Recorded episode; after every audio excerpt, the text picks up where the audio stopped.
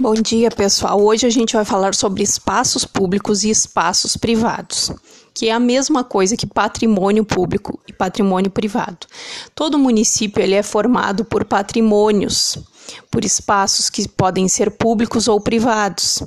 Os espaços públicos, os patrimônios públicos pertencem a toda a população, a todas as pessoas que estão inseridas naquela cidade eles são administrados pelo governo e podem ser exemplos de patrimônios públicos: as praças, ruas, parques, avenidas, as escolas, as praias e os balneários, né, que existem em alguns lugares.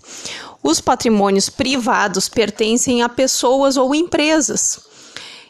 Uh, e alguns exemplos são casas, as lojas comerciais, os supermercados, os shoppings.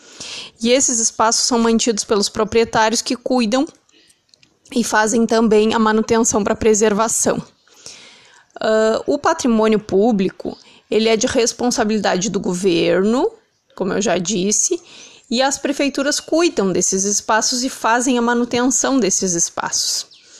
Muitas pessoas uh, que deveriam ajudar, porque o espaço é de toda a população, então a gente deve ajudar a cuidar e preservar desses esses espaços, muitas pessoas, ao invés de fazer isso, elas acabam destruindo, quebrando, deteriorizando esses espaços, o que pode ser considerado um crime, um crime que pode dar até uma medida mais mais cautelosa.